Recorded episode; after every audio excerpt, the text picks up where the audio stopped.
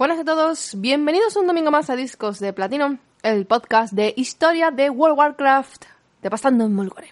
Yo soy Willa, vuestra narradora habitual, y ya dije en el pasado podcast que no hablaría más sobre Legion a menos que saliera nueva información, y lamentablemente aún no ha sucedido, para desgracia de todos, así que tenemos que seguir esperando, y por lo tanto seguimos revisando historia anterior, o no historia anterior, sino historia que hemos visto en pasadas expansiones y que creo que merece la pena reseñarlas. Tengo muchas cosas pendientes, no os preocupéis que es historia para rato, pero de momento eh, en ello vamos a centrarnos en lo que quiero hablar. Y es que en Pandaria, en, en Miss of Pandaria, había un logro de exploración que consistía en ir explorando Pandaria y en ir descubriendo una serie de escritos que te contaban diversas historias. Y todo ello se veía al final en un único logro que estaba situado en la pestaña de exploración.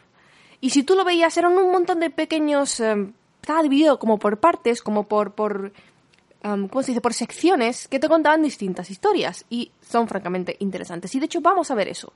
Vamos a ver cada una de esas historias, vamos a ver cada uno de esos fragmentos. Por ejemplo, tenemos eh, la balada de Liu Lang, que dice que, que nos, nos cuentan una historia sobre Liu Lang. O por ejemplo tenemos otro que es El corazón del enjambre mantide, donde nos cuenta sobre los mantide. O Los cuentos de peces, nos habla sobre los Jinju en Pandaria. Otro se llama Dioses y monstruos, que nos habla sobre los Mogu. Otro que nos habla de, sobre los Mogu, pero llamado El corazón oscuro de los Mogu. El siguiente se llama Entre el Saurok y la pared, y nos habla sobre los Saurok. Ozen en la niebla, que nos habla sobre los Ozen. La canción de los Jungle, donde nos habla de los Jungle, los primos de los Tauren, primos lejanos. Otro que se llama La profecía Zandalari, donde nos habla sobre los, trolls Zandalari. El siguiente que se llama Legado del Trueno, donde nos habla de Lei Shen, el rey del trueno. Y finalmente, de los más interesantes, las siete cargas de Xiao Hao, que nos cuentan la historia de Xiao Hao, el último emperador de Pandaria. Sí, ya hemos visto los vídeos, hemos hablado de las siete cargas de Xiao Hao, pero aquí está como logro en texto. Entonces, vamos a ver cada una de estas cosas, vamos a ver cada una de las... Um, ¿Cómo se dice? Cada una de las historias que nos vienen y ciertamente podemos hablar eh, de ellas um, e, en extenso. Vamos a empezar con la primera que se llama Balada de Liu Lang, donde nos cuenta la historia de Liu Lang, que probablemente sea una pandaren. La primera se llama La cuna de Liu Lang. El famoso explorador pandaren Liu Lang nació y creció aquí, en Villarroca, en un pequeño rancho cerca de este lugar. Aunque debía ayudar a la granja de la familia, a menudo Liu Lang deambulaba por los riscos del sur y se quedaba absorto mirando el mar. Quiero ver lo que hay ahí fuera. Decía para diversión de sus vecinos. Se creía que el mundo había sido destruido en el cataclismo. Liu Lang quiso comprarse un barco, pero los pescadores locales le dijeron que ningún barco podría volver a casa a través de las nieblas.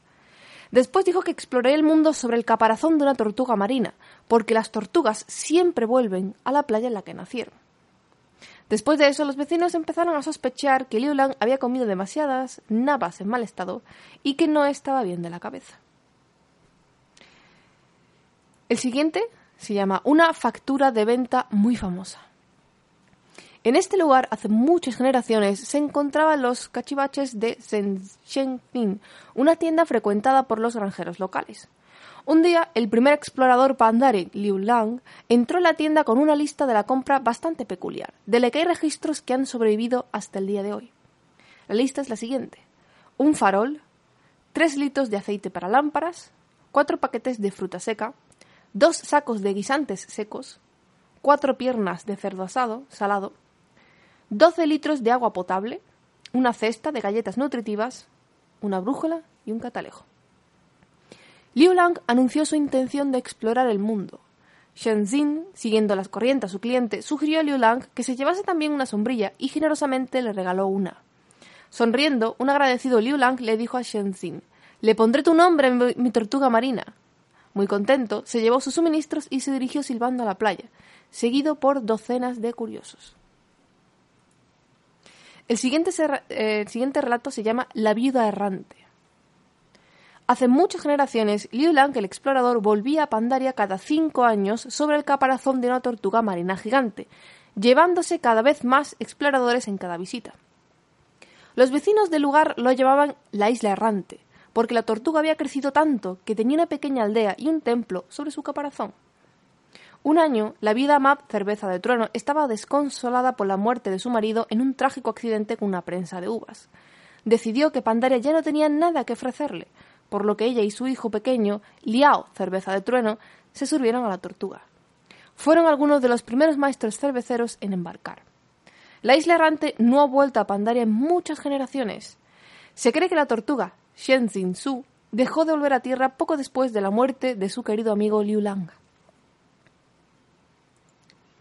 Y la última, el último relato de, de la balada de Liu Lang, del logro balada de Liu Lang, se llama Esperando la tortuga. Hace muchas generaciones, en este lugar y equipado con poco más que una sombrilla y una bolsa llena de comida, el joven explorador pandaren Liu Lang comenzó a explorar el mundo sobre el caparazón de una tortuga marina. Por aquel entonces se creía que el resto del mundo había sido destruido en el cataclismo. La creencia popular era que Liu Lang se había dado un golpe en la cabeza.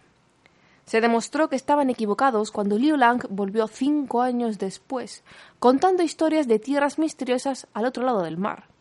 Siguió volviendo a Pandaria cada cinco años durante el resto de su vida.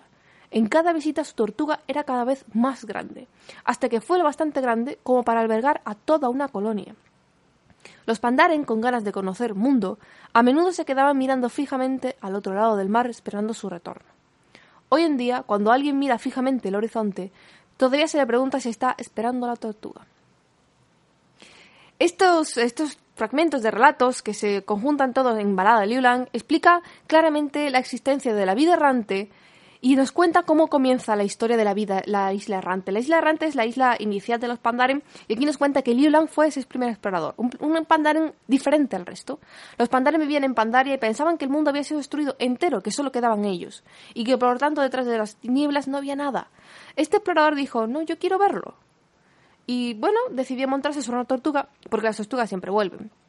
Efectivamente, él se fue y volvía.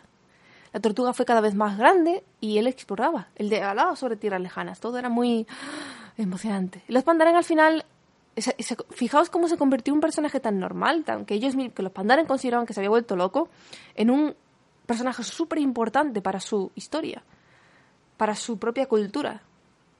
Liu Lang se convirtió en un gran personaje.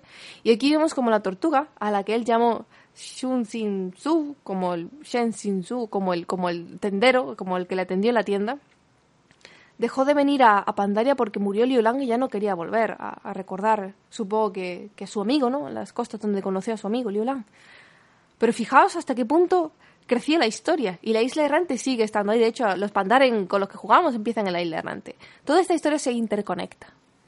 Así que sí, aquí tenemos la balada de Liu Lang conociendo cómo comenzó la isla errante en Pandaria y cómo empezó todo.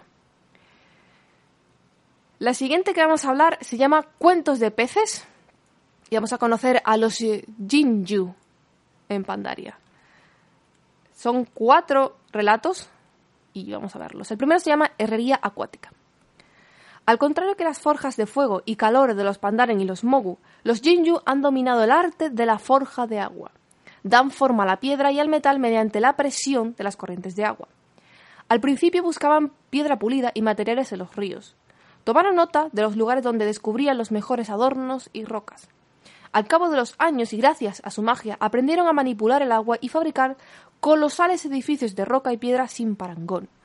Sus armas y armaduras son tan resistentes como las de cualquier metal forjado, y sus muros parecen haber sido construidos sin fisura alguna. Aprendieron a forjar con agua. El siguiente se llama Oradores del Agua. Dice la leyenda que antes del cataclismo todos los ríos fluían a Zapandaria, y los que mejor lo sabían eran los sabios Jinju. Con el tiempo, este pueblo tan inteligente aprendió a comulgar con las aguas de los ríos y a escuchar las noticias y augurios que traían las corrientes. Estos ancestros eran respetados por casi todas las razas y se ganaron el título de oradores del agua.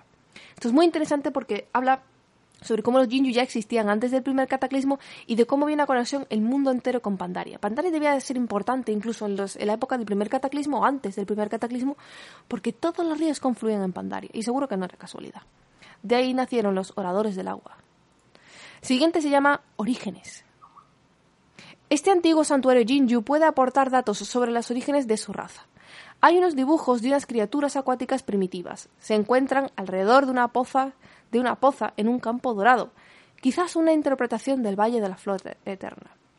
Una de las criaturas sostiene un bastón sobre las aguas, pero los símbolos que rodean su cabeza pertenecen a un idioma desconocido, probablemente anterior a la primera dinastía Mogu.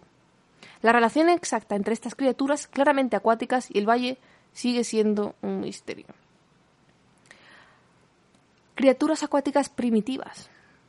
Se dice que quizás podrían haber sido murlocs, murlocs que evolucionaron a una forma de inteligencia altamente superior gracias a las aguas de Pandaria, el Valle de la Flor Eterna, y se convirtieron en Jinju. Hablan de un idioma desconocido con, con uh, primera dinastía Mogu, pero no se sabe. No se sabe absolutamente nada sobre los orígenes de los Jinju. Siguiente se llama Llamada del Deber, el último sobre los Jinju. Los Jinju viven en una estricta sociedad de castas, tal y como se puede comprobar en las inscripciones de esta tablilla de piedra. Los huevos se distribuyen según las necesidades de la comunidad. Muchos Jinju son trabajadores y fabrican presas y demás construcciones. Otros son artesanos y los someten a un duro aprendizaje nada más eclosionar. Solo los guerreros y los sacerdotes tienen acceso a la comida más abundante y a los mejores refugios, y solo los sacerdotes más distinguidos pueden convertirse en ancestro orador del agua. La mezcla entre las castas Jinju es un tabú. Si que vais eh, aquí hablar de su cultura de su, cómo se estructura su sociedad en base a castas muy rígidas. Si tú naces así, eres así. Si tú naces trabajador, vas a ser trabajador el resto de tu vida. Si tú naces guerrero, vas a ser guerrero el resto de tu vida y además vas a tener ciertos privilegios con respecto a la clase trabajadora.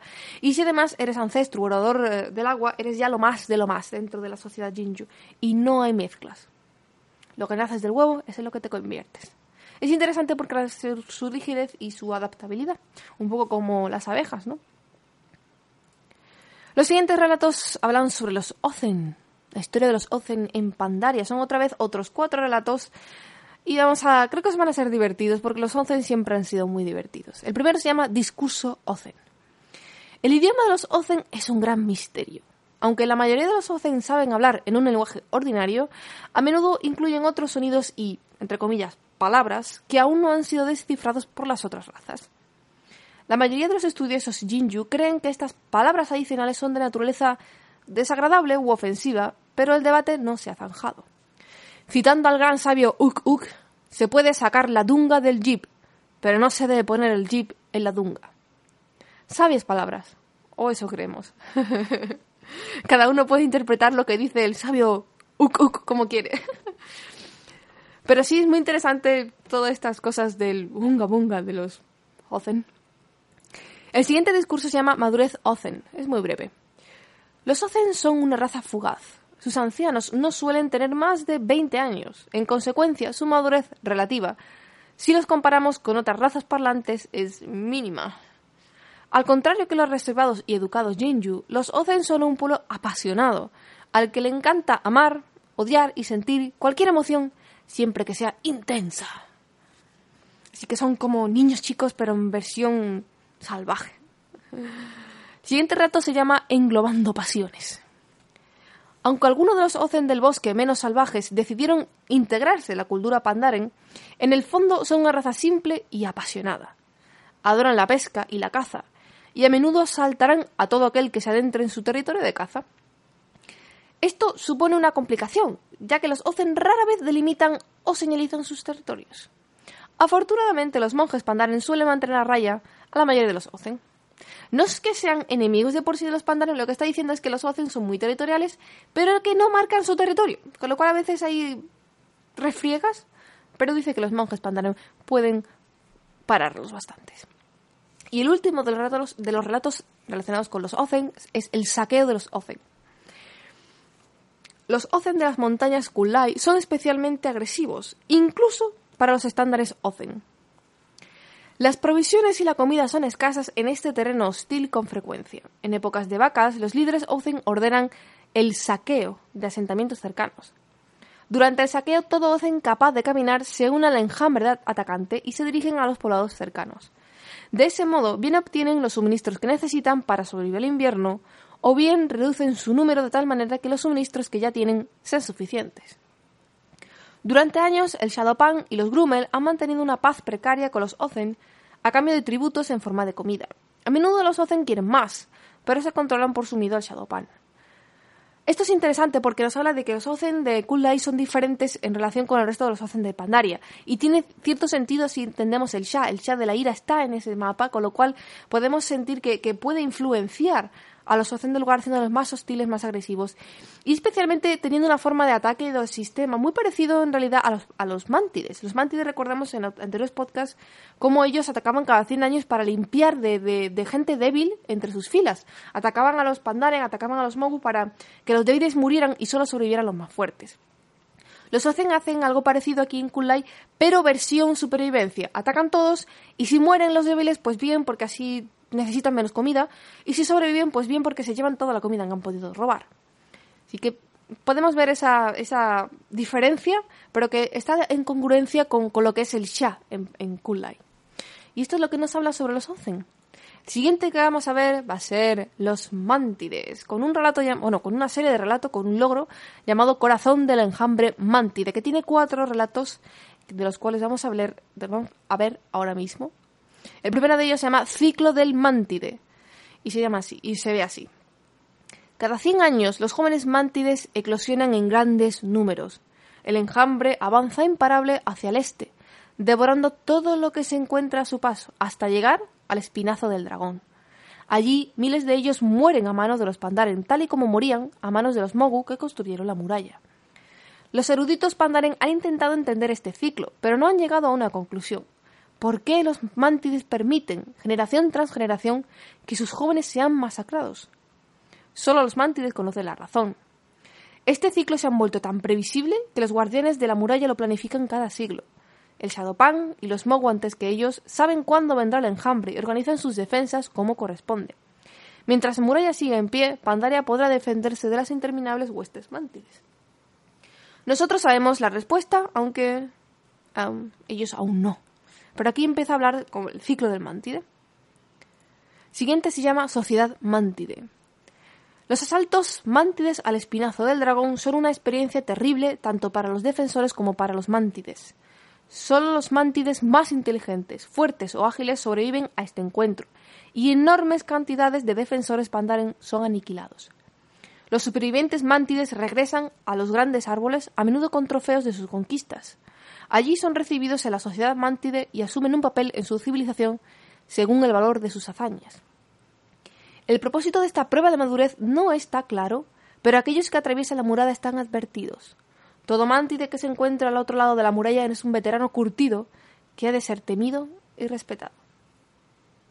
Es como una, como una alarma, una alerta, ¿no? Si estás en el lado, si estás en el lado equivocado del espinazo del dragón, donde están eh, el mapa del desierto de Pavor, que sepas que los que quedan allí, los mantides que, han son mantides que han sobrevivido a una purga y son los más fuertes. Eso es lo que está diciendo. Lo siguiente será hablar sobre el ámbar de los mantides. El ámbar es la piedra angular de la sociedad mantide. Este material está presente en su arquitectura, su arte y su tecnología. Mediante su dominio del sonido, los mantides descubrieron hace mucho tiempo que el ámbar resulta útil para aumentar el rango de su proyección acústica. De este modo podían comunicarse a larga distancia. Ningún ejército ha logrado pisar territorio mántide sin ser detectado, y hasta los viajeros solitarios deben extremar las precauciones, ya que sus movimientos serán observados desde el momento en que abandonen la muralla. La emperatriz y su consejo de Claxi protegen los Kipari, los grandes árboles de las estepas de Tonglong y su única fuente del precioso ámbar. La leyenda dice que hubo un tiempo en que los Kipari florecían al este de la muralla, pero los Mogu los cortaron todos en su interminable guerra contra los enjambres mántides. Así que podemos saber que los Kipari o los árboles que producen este ambas son la base de la economía y de toda la sociedad mántide, y de que los Mogu se aseguraron de que no hubiera ni uno de esos árboles fuera del espinazo del dragón. entendible como una manera de defensa contra los mántides.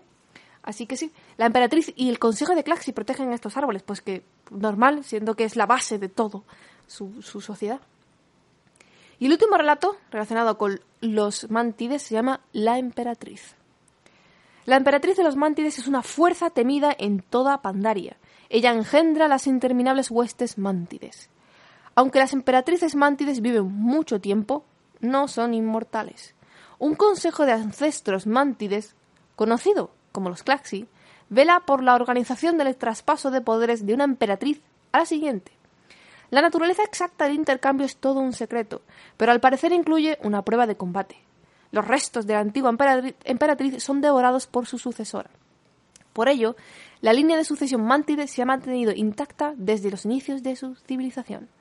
Aunque no son numerosos, los Claxi desempeñan un papel fundamental en la organización y la cultura mántide. Sin embargo, no queda claro si tienen potestad para revocar un decreto de la emperatriz. Todo esto, al final, nosotros sabemos un poco algunas cosas que, explican aquí, ¿no? Por ejemplo, sabemos que los Claxi no tienen potestad para, para, para ¿cómo se dice?, para revocar decretos de la emperatriz, pero sí tienen potestad para quitarla de en medio. Sí tienen potestad para decir, hey, la emperatriz está eh, corrupta y está, y está poniendo en peligro al, enjambre, así que tenemos que destruirla. Y es por esta razón por la que los Claxi aceptan nuestra ayuda para ir contra su emperatriz en el desierto de Pavor. Precisamente por esta razón, aunque ellos nos lo dicen muy claramente que no son nuestros aliados y que no y que nos atacarán si llegase el caso. Así que sí, sí, la verdad está bastante claro, pero muy bien, una buena forma de conocer la historia al inicio. El siguiente ya empezamos con los Mogu. Los Mogu van a tener dos logros distintos. El primero se llama Dioses y Monstruos y el segundo El Corazón Oscuro de los Mogu. Vamos a empezar con Dioses y Monstruos. Son cuatro relatos donde nos habla sobre los Mogu. Vamos a empezar. El primero de ellos se llama Agentes del Orden. Las leyendas Mogu hablan de una edad de luz dorada, cuando había orden en el caos mundial. Se dice que los Mogu caminaron entre los titanes con piel de, piedra, de tierra. Sus números eran legión y su voluntad era la voluntad de sus maestros. Según las historias de la época, los Mogus cavaron las montañas y valles de Pandaria con sus propias manos. Cada río, cada lago y cada cima de cada montaña se esculpió según un plan divino. Los Mogu llamaron a su maestro titán la tormenta, era su protector. Ellos eran una prolongación de su voluntad, agentes del orden, obedientes y poderosos, forjadores de un nuevo mundo. Esto es muy interesante porque habla de que los Mogu no eran así, de que eran literalmente agentes de los titanes y que tenían su maestro titán llamado la tormenta. Y que ese maestro titán era el que les decía, hey, tenéis que esculpir esta tierra así, esta costa así. Literalmente Pandaria fue forjada por los Mogus inicialmente. Eso es lo que nos está diciendo este relato. Siguiente relato nos dice sombra, tormenta y piedra. Nos dice, en la literatura y las artes mogu hay una leyenda que se repite una y otra vez. Es la leyenda de sombra, tormenta y piedra. He aquí una traducción aproximada de la transcripción más antigua de la historia. La bestia de siete cabezas expulsaba siete alientos. La tierra lloraba sombras y el enjambre nubló el cielo.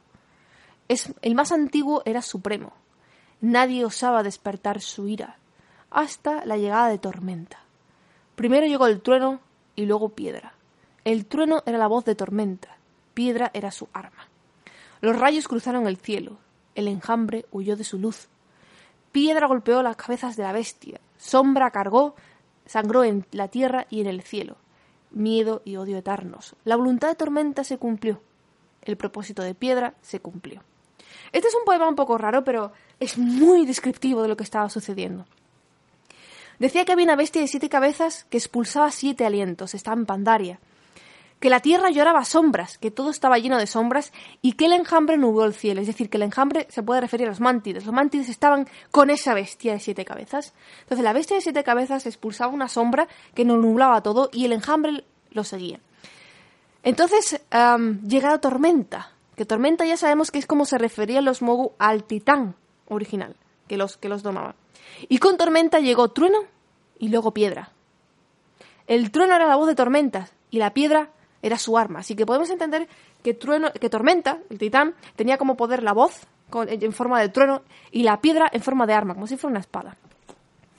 Y luchó, tormenta, el titán luchó contra esa bestia de siete cabezas y dice que Piedra golpeó las cabezas de la bestia y la bestia sangró, sombra sangró en todos lados. Entonces lo que podemos entender es que hubo aquí una lucha entre un dios antiguo de siete cabezas que tenía como esbirros a los mántides. Llegó el titán Tormenta a enfrentarse específicamente contra ese, contra ese dios antiguo y el enjambre mántides huyó. Y la bestia se enfrentó contra el titán y el titán ganó. El titán lo destruyó. Entonces, la sangró en la tierra y en el cielo. Y eso quiere decir que la sombra de, de, ese dios antiguo se expandió por todo Pandaria y creó los Shah. Podemos entenderlo así. Quizás no explique lo siguiente, mejor lo siguiente retratado. Pero esto es muy, para mí es muy descriptivo de lo que sucedió en Pandaria hace mucho, mucho, mucho tiempo. El siguiente relato se llama La maldición y el silencio. Durante muchos años los Mogu protegieron las grandes obras de los titanes. Siempre escucharon a su maestro, siempre permanecieron obedientes. Con férrea determinación permanecieron en vigilia continua, incluso cuando su maestro permaneció en silencio. No quedan escritos de la época en la que su piedra se volvió carne. Qué horrible debió de ser para los Mogu respirar, sangrar y morir. Acudieron a su maestro en busca de consejo, pero de nuevo permaneció en silencio. Con la carne llegaron las otras maldiciones de la mortalidad, orgullo y avaricia, ira y miedo. Sin un propósito común, los Mogus se separaron y se enfrentaron entre ellos. Los poderosos señores de la guerra reunieron a sus seguidores y se declararon la guerra unos a otros. Sus batallas destrozaron la tierra y aterrorizaron a las demás razas mortales. Y su maestro continuaba en silencio. Y esto es muy, muy claro lo que está sucediendo. Los Mogus eran, eran aliados de los titanes, eran buenos, eran literalmente seguidores de los titanes y su dueño, Tormenta, se quedó en silencio. No se sabe qué ocurrió con Tormenta. Y los Mogu recibieron la maldición de la carne. Ya sabéis, esa maldición de la carne que sucedió por toda Azeroth por culpa de los dioses antiguos. Y, se, y eran piedra y se volvieron débiles, sangraban, morían. Ellos tenían el poder de los titanes. Pero además recibieron las otras maldiciones. Orgullo, avaricia, ira y miedo. Se convirtieron en lo que conocemos hoy día como los Mogu. Se volvieron en lo que son, los malos. Y su maestro seguía en silencio, su maestro desapareció. Entonces los Mogus empezaron a vivir generaciones tras generaciones cambiando, volviéndose todo lo malo que lo conocemos ahora, cuando fueron literalmente criaturas de los titanes, con un dueño, bueno, con un, con un amo llamado Tormenta. Y ahora aquí llegamos al último relato de dioses y monstruos. El último relato se llama La Era de los Cien Reyes. Pasada la época de los titanes, cuando los Mogul se convirtieron en carne y se enfrentaron unos a otros, la tierra estaba sumida en un caos. Los señores de la guerra Mogul luchaban por territorios y por poder. Era la era de los cien reyes. Esta era la era de Lei Shen. Joven y orgulloso, vio los trabajos en ruinas de sus antepasados dispersos por el paisaje desolado por la guerra. Pensaba que su pueblo no cumplía su propósito ni aprovechaba su potencial. Los titanes no volvieron a hablar, así que Lei Shen habló por ellos. Esto es muy, muy destacable. Lei Shen fue el primer emperador Mogu hace mucho, mucho tiempo. Y vio, hey, los Mogu hemos estado construyendo toda esta tierra como nos dijeron los, los titanes, como nos decía nuestro maestro Tormenta. Sí, están en silencio, pero no estamos destruyendo todo con nuestras garras. Así que él dijo, si los titanes no hablan, lo haré yo y yo me haré cargo de todo. Y se convirtió en el déspota emperador que conocemos. Esta es la historia de dioses y monstruos, de ese logro llamado Dioses y Monstruos que, que cuenta la historia de los orígenes de los Mogu. Y es una historia de pena, ¿no? Es decir, da, pena pensar cómo los Mogu se convirtieron en lo que es, lo que son. Y ahora vamos a ver el siguiente, que también habla sobre los Mogu, llamado El corazón oscuro de los Mogu donde habla de la historia de Mogun Pandaria, pero creo que esto ya es una historia un poco más reciente, no tan, tan, tan lejana. Y vamos a entender un poco cómo se retorcieron. El primero de los relatos se llama Valle de los Emperadores. Para los Mogu, los muertos son un conjunto de partes. Las almas se pueden vincular a las piedras para su posterior utilización. La sangre y la carne se pueden reutilizar para prolongar la vida de los súbditos leales al emperador. Ser enterado intacto era todo un símbolo de poder y respeto. Este es el Valle de los Emperadores, el lugar de descanso de cien generaciones de señores de la guerra, reyes y emperadores que gobernaron estas tierras. Asalta las tumbas bajo tu propia responsabilidad. Es decir, este relato lo que nos está diciendo es que para los Mogul, cuando alguien moría, alguien normal, se aprovechaba todo. El alma la, la ponían en alguna piedra para que pudiera ser poderosa utilizarla últimamente. incluso después de muerto tenían su uso, ¿no? La sangre y la carne igual se usaban para distintas cosas. Pero si enterraban a alguien completamente intacto después de morir es porque ese alguien era muy poderoso. y altamente respetado. Así que si vas a saltar su tumba, ten cuidado. tumba de Li Siguiente relato se llama La dinastía perdida. Dice aquí, el reinado del emperador Dojan II fue corto y salvaje incluso para los Mogu. Su maníaco impulso de completar el trabajo de su padre y finalizar la gran purga contra las legiones rebeldes Saurok dejó a la corte sumida en el caos mientras él se embarcaba en su fatídica campaña militar. Desde su posición privilegiada en los acantilados con vistas a la espesura Krasarán, observó la lenta deforestación de la selva, la construcción de las mazmorras Dojani y el genocidio gradual de la raza Saurok. Lo que no esperaba era que los supervivientes de la quinta y séptima legiones Saurok escalaran los acantilados en mitad de la noche, atacaran su pabellón imperial desde el Valle de los Cuatro Vientos y lo empujaran por el precipicio. Jamás encontraron su cuerpo y la confusión resultante en la capital dejó al imperio sumido en el caos durante más de dos años. Los Saurok se desvanecieron en la espesura y desaparecieron. Interesantes, aquí vemos cómo la rebelión Saurok eh, intentaba ser aplastada por este emperador y cómo los Sauros lucharon con una guerra de guerrilla, quizás, y lo asaltaron y lo mataron. Interesante, interesante. Se perdió la dinastía Toyan. El siguiente relato se llama Liga Espíritus. Durante años, los Mogu utilizaron la carne como un arma, moldeándola, doblándola y retorciéndola a su antojo. Pero tras su error, al crear la raza Sauruk, los Mogu decidieron crear otra arma, esta vez forjada con absoluta sumisión. Sus investigaciones descubrieron métodos para convertir la carne en piedra y viceversa. Lograron dar vida a la piedra inerte, siempre y cuando un alma voluntaria, o no, pudiera ser atrapada en su interior. Mediante estos rituales oscuros crearon a los Natopiedra, soldados de jade y magia negra forjados de la esencia viva de las víctimas conquistadas. Estas creaciones eran poderosas, aterradoras y absolutamente leales a sus maestros Mogu. Estas son cosas que nosotros vemos, por ejemplo, con los Killen también. Estas series de bichos de piedra que de repente se vuelven vivos y nos atacan y después se vuelven otra vez de piedra. Y aquí vemos cómo los Mogu, en cierta forma, aprendieron a utilizar la maldición de la carne, pero reversa y, vuelta. ¿Sabéis lo que quiero decir? Es como cambiar la carne en piedra y pierna de carne en función... es una magia muy oscura, ciertamente muy retorcida, y es la maldición de la carne a su antojo. Muy, muy poderosa. El último relato de este logro se llama El Rey del Trueno y dice lo siguiente. Está escrito que cuando el gran Lei Shen contempló las tierras de los Mántide por primera vez, no sintió miedo, sino inspiración. Cuando comenzó a unificar a su pueblo bajo un estandarte único y a subyugar a las demás razas de Pandaria, sabía que los Mántides jamás se someterían a su poder. Hablaban el mismo idioma, el idioma de la fuerza. Ordenó a sus esclavos construir el Espinazo del Dragón, una magnífica muralla a lo largo de todo su imperio.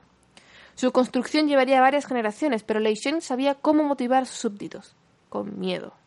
El miedo a los mántides movió montañas, formó ejércitos, consolidó el imperio y construyó su muralla. Muy, muy interesante. Aquí vemos cómo, cómo forjaron algunas de las cosas interesantes de los Mogu. Ahora vamos a hablar sobre los Sauruk, con el logro llamado Entre el Saurok y la pared. Pero son los Saurok en Pandaria. Son otros cuatro relatos y vamos a ver aquí. El primero se llama Los Saurok. Los Saurok son una raza violenta y salvaje de esclavos guerreros creada por el imperio Mou.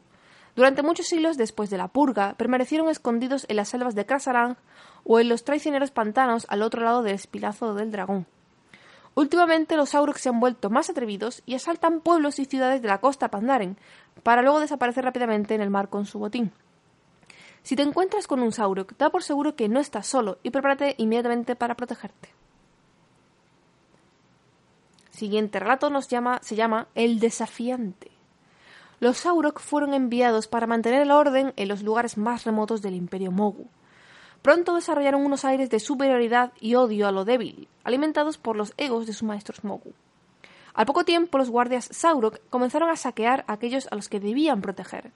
Se volvieron desobedientes y empezaron a enfrentarse a sus propios comandantes Mogu cada vez que estaban descontentos con los botines de guerra. El emperador Doyan respondió de la forma tradicional Mogu. Arrancó el alma a todo Saurok vivo en el Valle de la Flor Eterna, exigió la misma suerte para las legiones que todavía seguían el campo de batalla. Así comenzó la Gran Purga, Así comenzó la guerra entre los Saurok y los Mogu.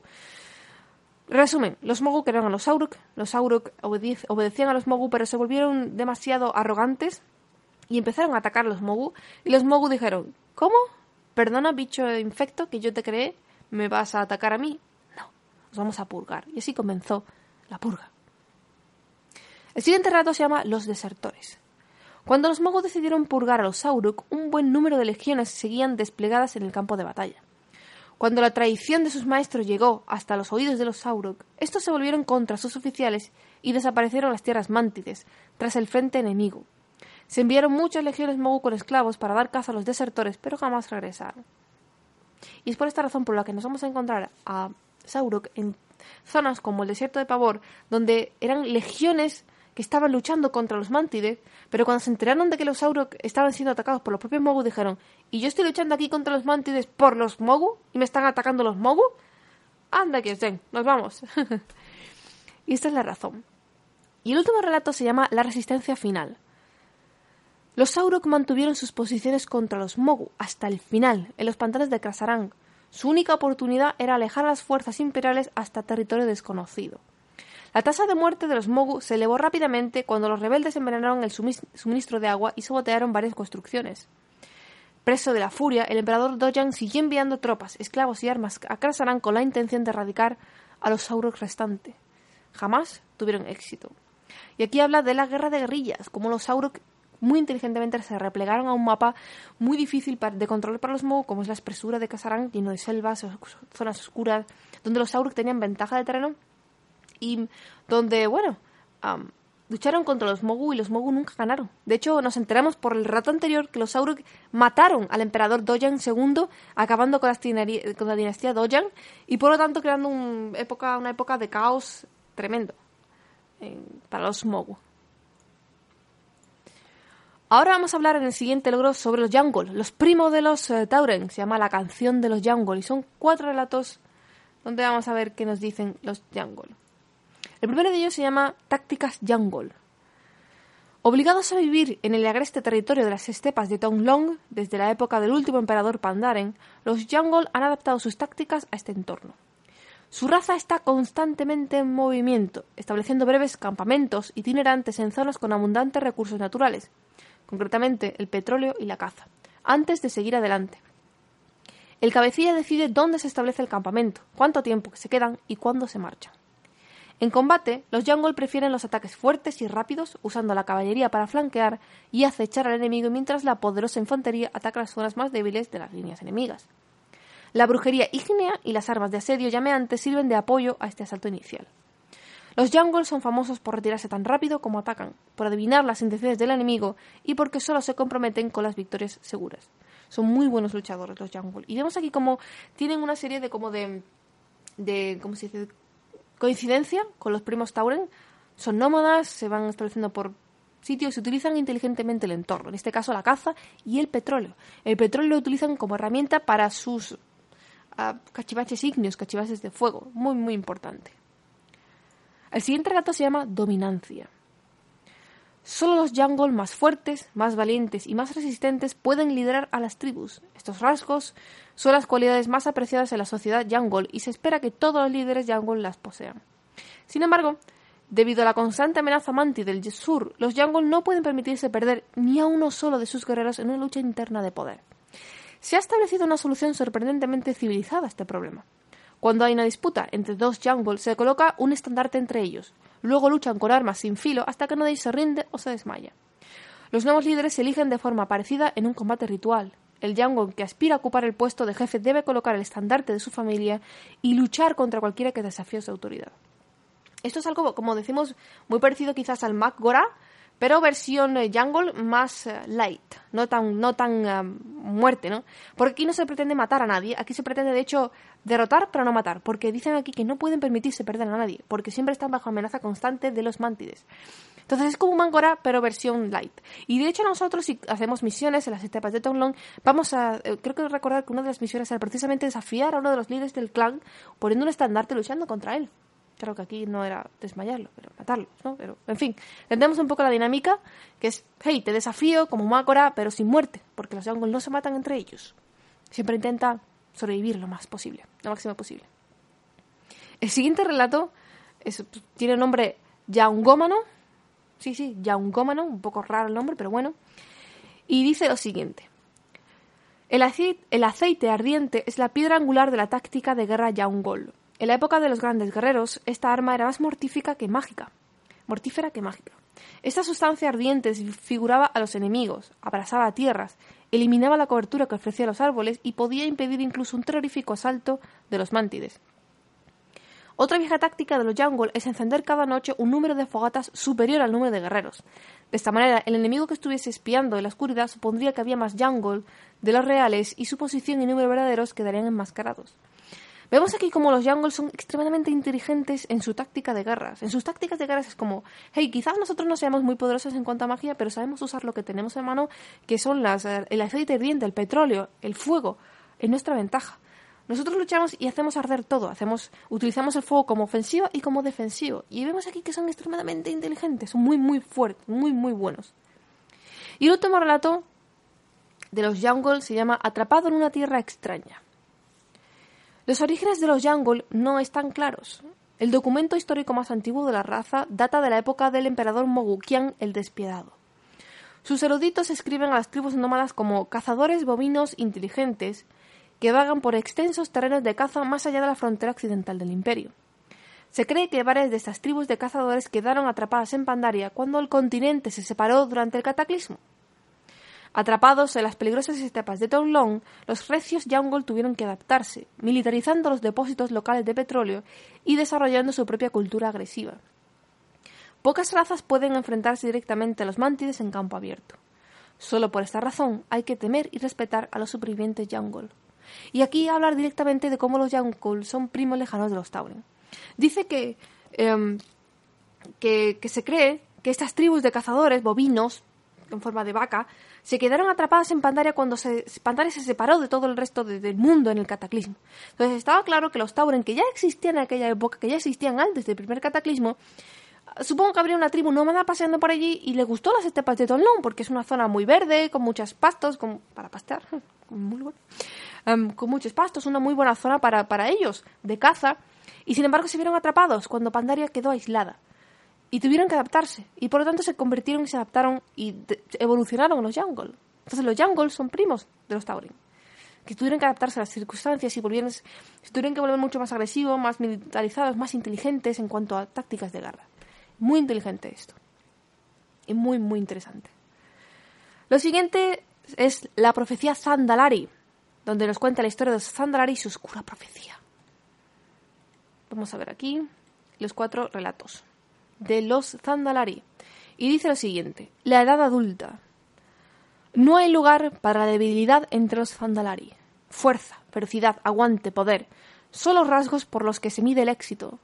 Los machos adolescentes Zandalari que no han sido escogidos para ser sacerdotes o eruditos deben demostrar su fuerza ante el consejo, el rey y ante los propios dioses. Cualquier demostración de poderío físico basta. Los torneos y las competiciones tienen lugar al abandonar la niñez. Los adolescentes se preparan durante años para sus pruebas, comulgan con los espíritus y se tatúan símbolos de poder en su piel.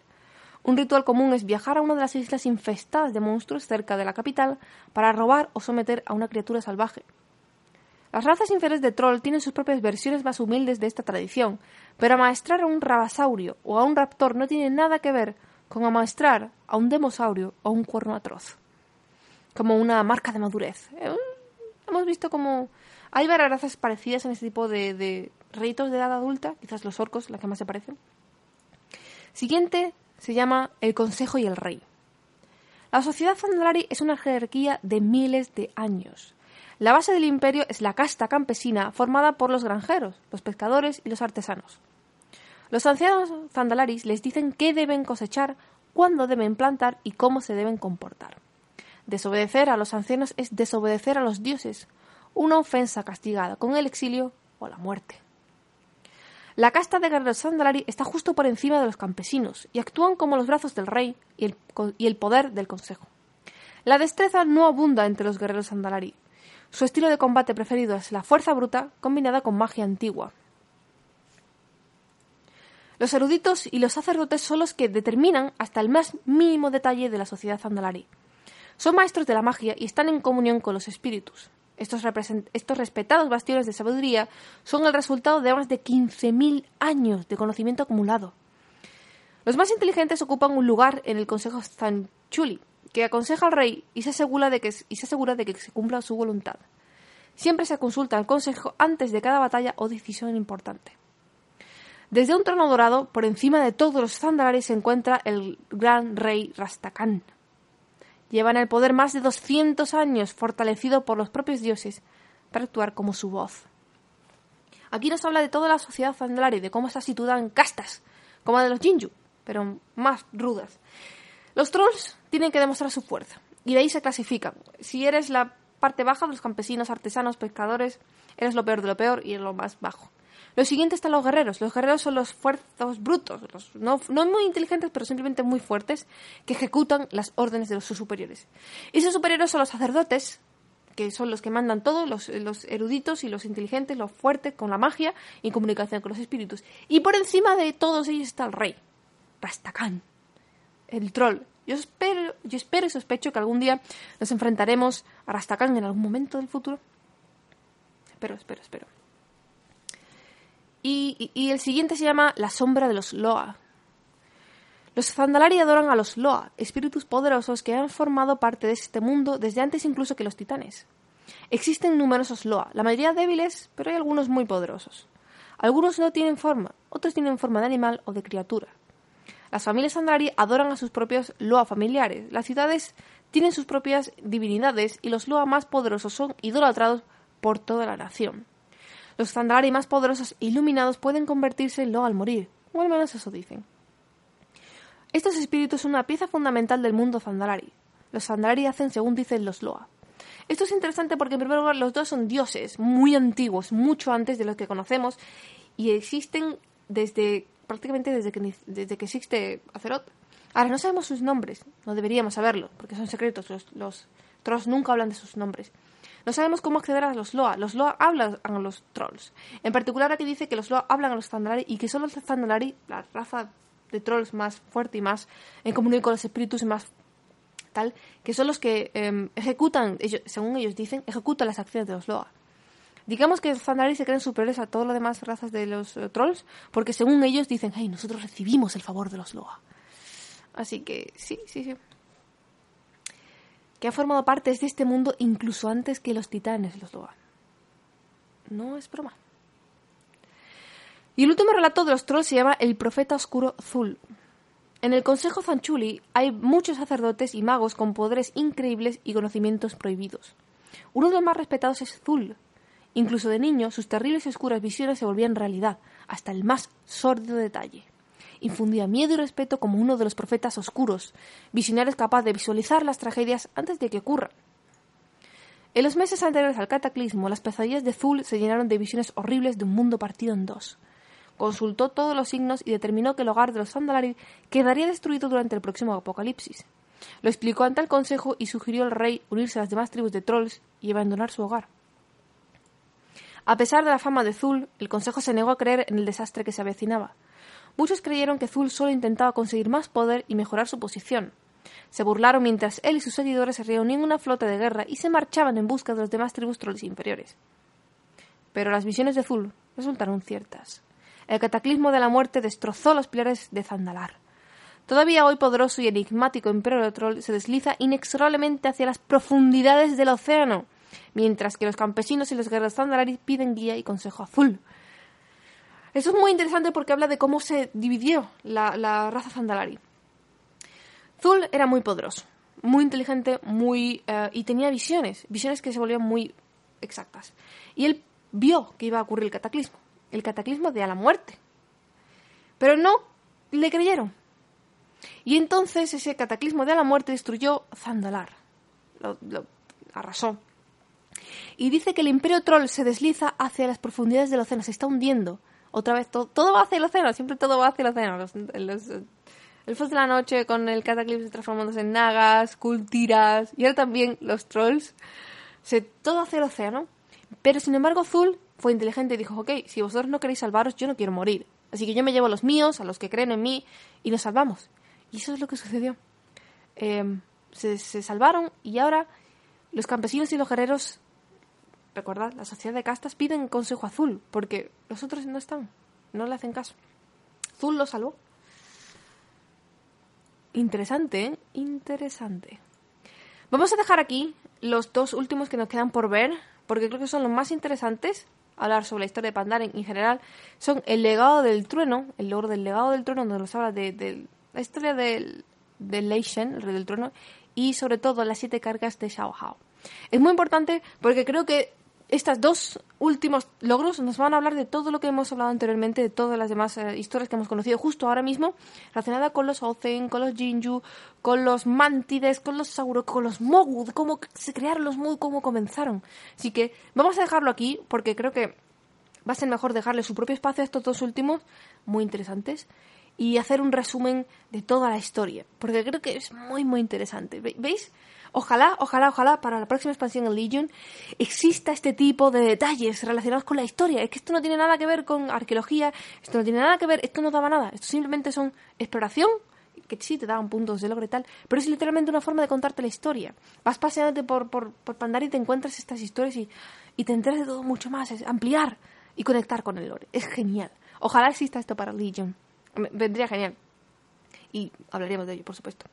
Espero que os haya gustado. Si tenéis alguna duda, pregunta, sugerencia, bienvenidas a los comentarios y nos vemos como siempre la semana que viene hablando de esto, del legado del trueno y de las siete cargas de Xiao Hao para la próxima semana.